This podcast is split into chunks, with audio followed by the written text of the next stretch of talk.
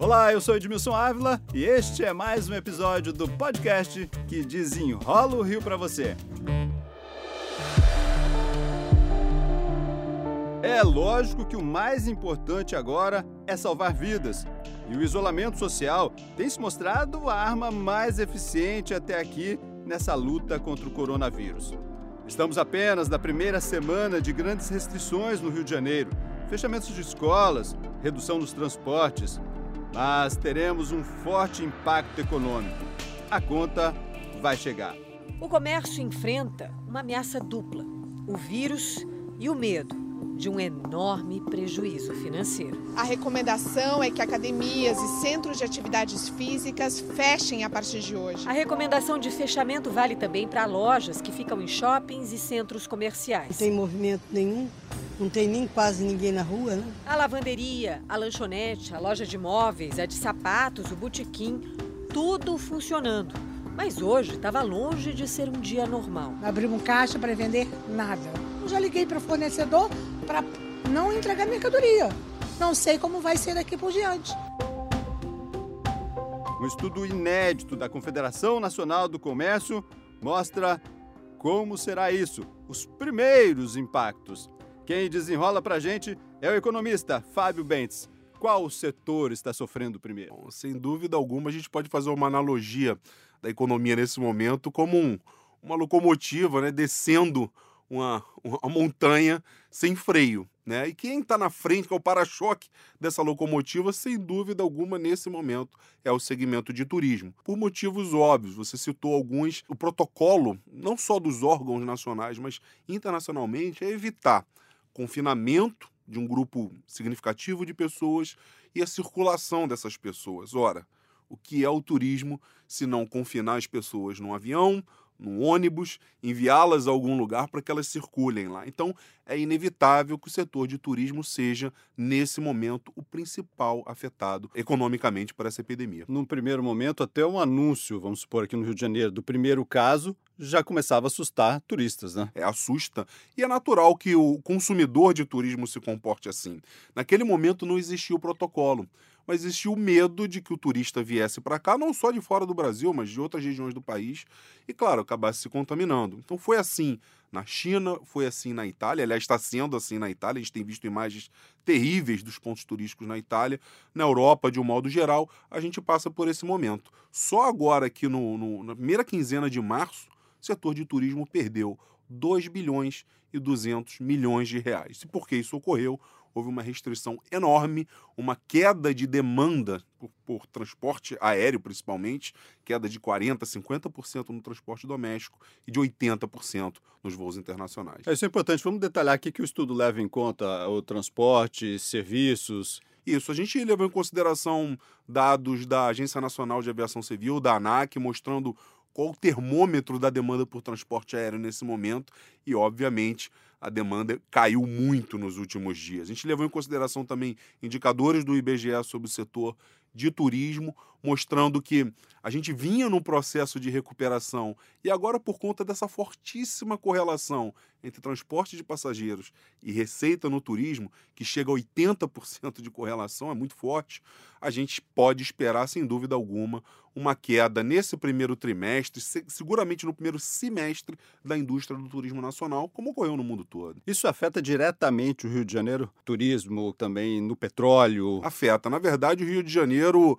a gente pode dizer, nesse momento passa por uma situação de que chama de tempestade perfeita.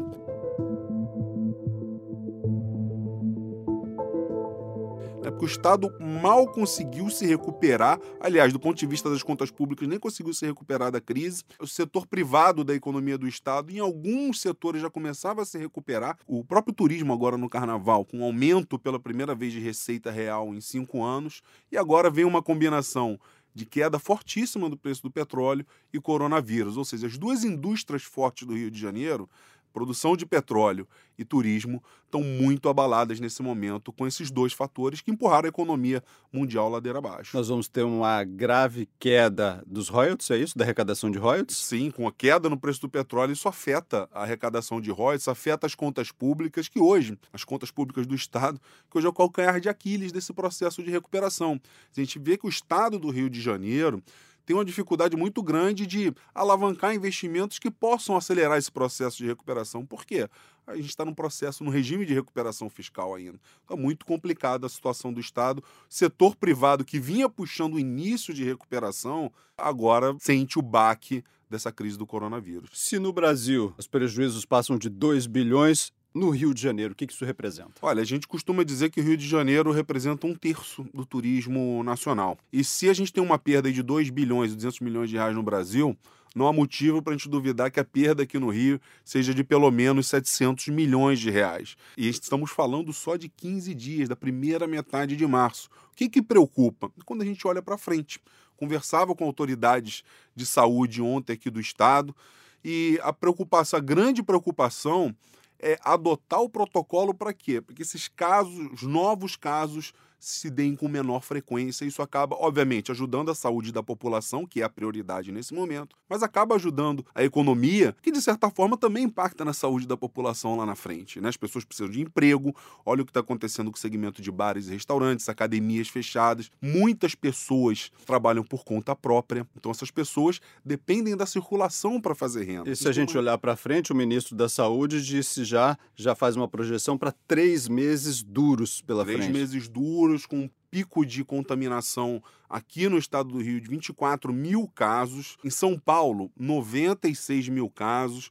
Quer dizer, a gente se aproxima mais ou menos do que aconteceu na China. Na China foram 800 mil casos, só que a população chinesa é seis vezes maior que a nossa. Então, se a gente imaginar que a epidemia vai se comportar aqui como se comportou lá, a gente deve estar falando em um total nacional, possivelmente, de acordo com o ritmo das autoridades sanitárias, de 115 a 120 mil casos no Brasil. A epidemia ainda está começando a acelerar. Se a gente olhar para frente dos prejuízos, projetando isso, podemos chegar até quanto? O prejuízo ainda não é, é é, difícil de ser calculado por conta não só do impacto que ele vai ter na economia formal, mas na economia informal, que é algo muito difícil de medir. O turismo tem um grau de informalidade muito alto. O setor de serviços, de um modo geral, até por conta da recessão, a gente viu nos últimos anos nível de informalidade na a informalidade cresceu cresce... demais, né? Cresceu muito. Então, é o vendedor de bebidas na rua que precisa da circulação de carros, é o lavador de carros, o guardador de automóveis, enfim. Essas pessoas vão sofrer. E medidas do governo estão sendo adotadas agora para tentar minimizar esse impacto, mas que vai haver impacto bastante negativo,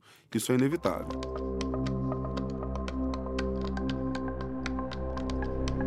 Olhando para o comércio agora. É, o comércio deve demorar um pouquinho ainda para sentir o fundo do poço, vamos dizer assim, dessa crise de coronavírus, até porque o comércio conta com uma vantagem que o setor de turismo não tem. Comércio eletrônico, por exemplo, pode ser um canal e tem sido uma recomendação para as empresas do varejo como uma solução assim, temporária, pelo menos uma válvula de escape, de minimização de prejuízos para o setor do comércio. Claro que quem não tem um canal eletrônico não vai formar um canal assim de uma hora para outra. Então, rodízio de funcionários, mostrar que a loja está preocupada com a sepsia, com a limpeza, oferecer o álcool gel para os consumidores é algo que ajuda, não vai atrair o consumidor para a loja, mas pelo menos vai afugentá-lo desse processo de circulação mais restrito que a gente enfrenta nesse momento. Preocupação com o desemprego também? Pois é, esse hoje é o principal problema da economia brasileira. A gente falava um ano atrás que era o déficit das contas públicas. Isso aos poucos vem sendo corrigido.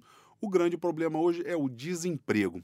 E só no setor de turismo, essa perda de 2 bilhões e 200 milhões de reais, que representa uma perda de 17% em relação ao mesmo período do ano passado, só essa queda da primeira quinzena de março tem um potencial de eliminar 115 mil postos de trabalho. Quer dizer, só para gente ter uma ideia, no ano passado foram gerados 500 mil.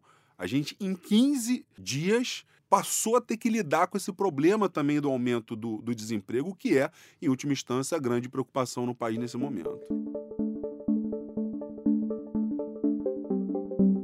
É lógico que tudo vai depender de como o país vai se comportar nessa recuperação, nesse combate contra o coronavírus, mas olhando para uma possível recuperação, pelo que nós vimos na China, levaram mais de dois meses, nós vamos nos arrastar aí por um longo período ainda com prejuízos. É, eu acho que o caso da China é, o, é, um grande exemplo, né? Porque um país que tem características de certa forma parecidas com a nossa, é um país emergente, é um país muito maior que o nosso. E o que, que aconteceu lá? Entre o início de registro de casos não oficiais, que o governo demorou para reconhecer esses casos, que foi em novembro do ano passado, e o pico de contaminação ocorrido em janeiro se passaram 50 dias. E entre o pico de contaminação e o controle da epidemia, mais 40 dias. Então, 50 mais 40, a gente pode dizer que o problema, o grosso do problema lá na China durou três meses. É mais ou menos isso que se espera na Europa. A Itália, por mais que a situação lá seja bastante negativa, pelo terceiro dia seguido o número de casos, novos casos, se manteve estável uma boa notícia, o que indica que o Brasil deve passar por um processo parecido.